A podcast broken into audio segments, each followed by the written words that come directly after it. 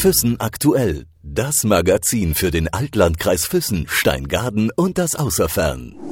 Kultur in der Region. Buchautor Jean-Louis Schlimm ist in Luxemburg geboren und lebt seit 1977 in München, wo er vor allem mit Vorträgen, Ausstellungen und Publikationen zur Technikgeschichte des 19. Jahrhunderts bekannt geworden ist.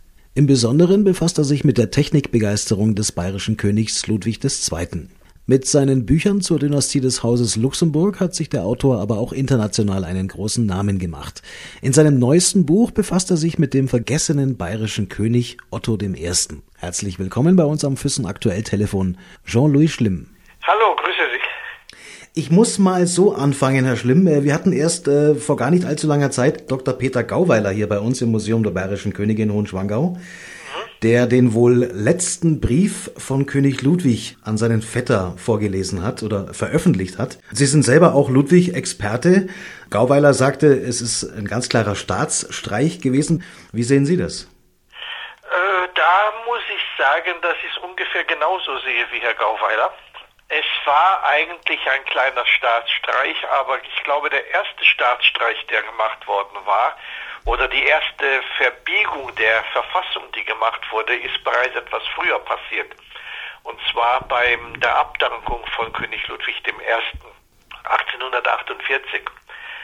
Äh, laut Verfassung, wenn ein König nicht mehr regierungsfähig ist oder sich zurückzieht, tritt eine Regentschaft ein. Eigentlich hätte Maximilian II. bereits äh, Regent werden müssen bis zum Tode von Ludwig I. und dann wäre Ludwig II. auch nochmal vier Jahre Regent gewesen, bevor er König wird. Nachdem das damals nicht passiert ist und nachdem auch kein Mensch sich gerührt hat, gehe ich davon aus, dass man wahrscheinlich 1886 beim Tode von Ludwig gedacht hat, damals hat es geklappt, warum sollte es heute nicht klappen? Es hat ja dann auch geklappt schlussendlich. Äh, was den Brief anbetrifft, der ist eindeutig hundertprozentig echt. Das kann ich insofern bestätigen, weil ich die gesamte Korrespondenz von Ludwig Ferdinand kenne. Und da gehört dieser Brief dazu. Mir war allerdings bisher äh, war ich der Meinung, dass diese ganze Korrespondenz nicht mehr existieren würde, so wie es mir seinerzeit von einem Mitglied des Hauses berichtet worden war. Aber anscheinend ist dem nicht so, zumindest der letzte Brief ist noch vorhanden. Jetzt sehen wir Sie bei uns hier im Museum der Bayerischen Könige, Herr Schlimm, ähm, zur Präsentation Ihres neuen Buches über, über Otto, über den Otto eigentlich den Ersten, ja. Otto den Ersten, über den ja noch nicht so viel bekannt ist, oder? Sagen wir so, es ist über Otto gibt es unheimlich viele Anekdoten, die kolportiert werden, von denen ich aber nicht allzu viel halte. Äh, ich sehe das eher so ein bisschen an, wie ich es auch im Buch vermerkt habe, als sogenannte äh, kleine Geschichtchen, die man sich erzählt hat, nachdem man ja erfahren hat über diesen König, hat man natürlich angefangen, über ihn Geschichtchen zu erzählen und das ist das natürlich, was die Presse und später dann auch die Literatur gerne aufgenommen hat. Ich habe bei meinem Buch mich äh, mehr oder weniger nur auf die Erstquellen berufen. Das heißt, diejenigen, die Otto selber noch gekannt haben, wie zum Beispiel Gottfried von Böhm oder auch die Prinzessin Therese, ihre Aufzeichnungen, die bisher nie veröffentlicht wurden, sind eigentlich der rote Faden in meinem Buch. Und diese Aufzeichnungen sind es auch, die eigentlich ein würdig neues Licht auf Otto werfen, wie wir es bis, bis heute eben auch noch in keiner Publikation kennen. Welches Licht fällt denn auf Otto? Eigentlich ein sehr äh, zerrissener Mensch war. Einerseits äh, sehr liebenswürdig, äh, sehr anhänglich, sehr, sehr sensibel, also extrem sensibel. Ich würde sagen, fast teilweise sensibler als der Ludwig. Dass er aber andererseits auch äh, so ein bisschen nach äh, Wittelsbacher Art schon sehr ähm, bisschen Raudegen war, so wie später seine Cousins, äh, Prinz Alfons zum Beispiel. Äh, er ging gerne auf die Jagd. Äh, er war ein Mensch, der wirklich mit zwei Füßen äh, auf der Erde stand, ein durch und durch Soldat. Und das ist praktisch das große Gegensatz, der große Gegensatz zum Ludwig. Ludwig war eben nur der total sensible, zurückgezogene Mensch, der praktisch die, die Leute scheute.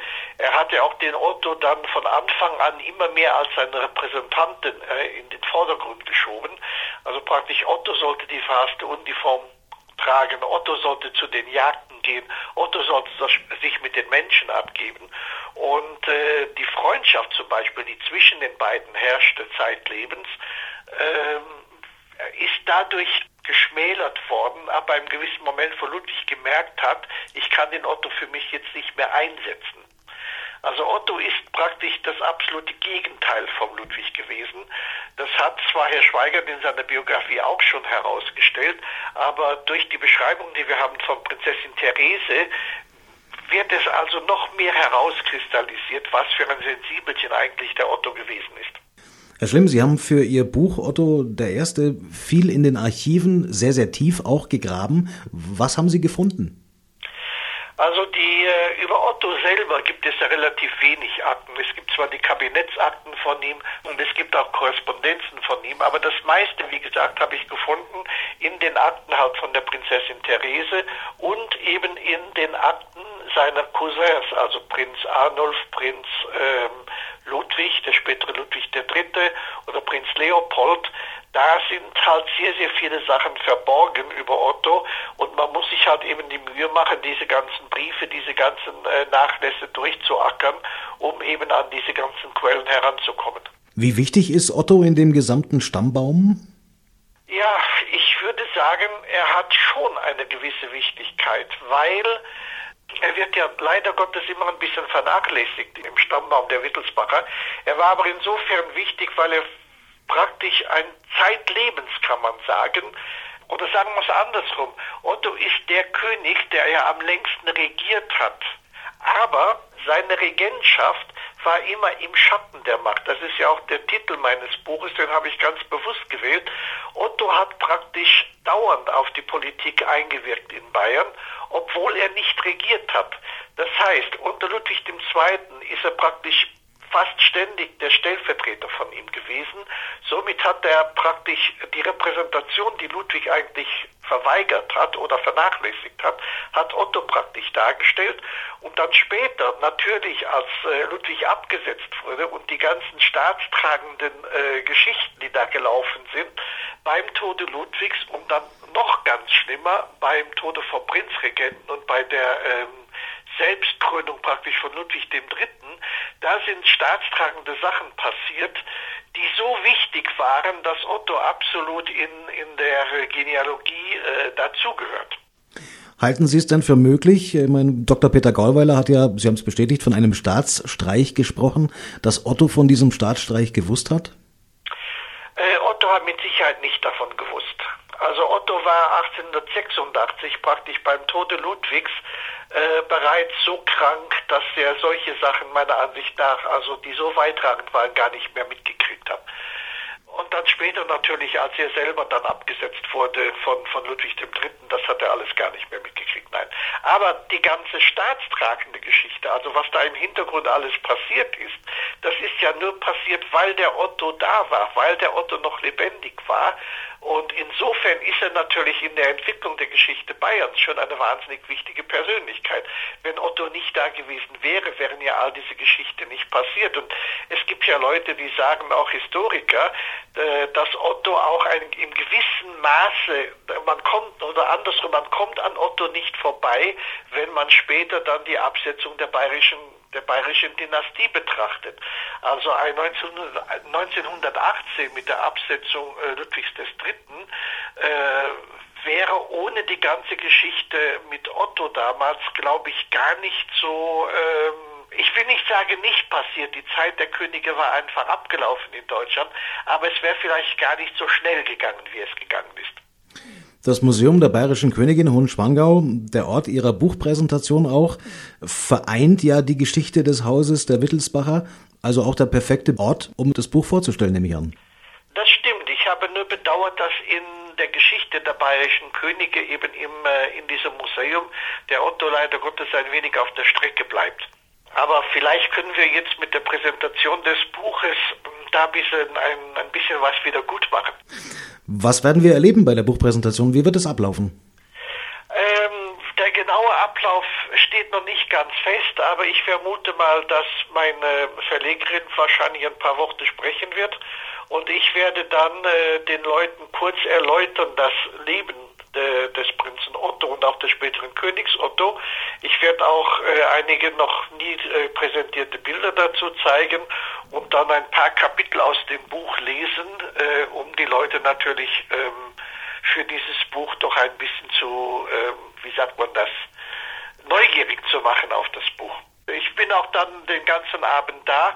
Ich werde ein paar Tage in, im Schwangau bleiben äh, auch ein bisschen Urlaub machen, weil nach einer so äh, gro großen Arbeit, äh, ich habe ja doch äh, ein paar Jahre an dieser Geschichte gearbeitet und ich möchte noch ein paar Tage noch im Schwadengau bleiben und so werde ich am Abend, habe ich sehr viel Zeit und kann auch ohne weiteres da noch etwas länger da sein und den Leuten auch Rede und Antwort stehen, selbstverständlich. Das ist sehr nett. Das heißt, Sie schließen ein großes Kapitel Ihrer Arbeit quasi an dem Ort ab, an dem stattgefunden hat oder einen Teil davon. Das stimmt. Also äh, Otto war sehr viel in Hohenschwangau und wenn man das Buch liest und äh, die Geschichte eben von Otto und Therese, diese ungeheure Liebesgeschichte, die für die Therese die Liebe ihres Lebens war, für Otto aber eigentlich nur so eine, eine gute Freundschaft, äh, die spielte sich eben in Hohenschwangau ab und insofern ist es für mich natürlich eine wahnsinnige äh, Freude, eben das auch in Hohenschwangau präsentieren zu können. Wobei interessanterweise muss man sagen, dass äh, die beiden Brüder eigentlich äh, so großartige Liebesgeschichten hatten, Ludwig mit seiner Sophie und der Otto mit der Therese. Also in dem Punkt sind die beiden sich schon wiederum nicht so ganz unähnlich gewesen. War denn Otto auch so ein Naturfreund wie Ludwig? Ludwig hat ganz bewusst den Ort für seine Schlösser hier gewählt. Hat Otto das verstanden? Äh, mit Sicherheit, wobei Ludwig eher die Schönheit der Gegend gesehen hat und die Ruhe der Gegend und Otto, würde ich sagen, eher das Wild, was man dort jagen konnte. Vielen herzlichen Dank für die Zeit, Herr Schlimm, äh, und gute Anreise nach Hohenschwangau. Wir freuen uns. Dankeschön, Dankeschön, ich freue mich drauf. Füssen aktuell. Das Magazin für den Altlandkreis Füssen, Steingaden und das Außerfern.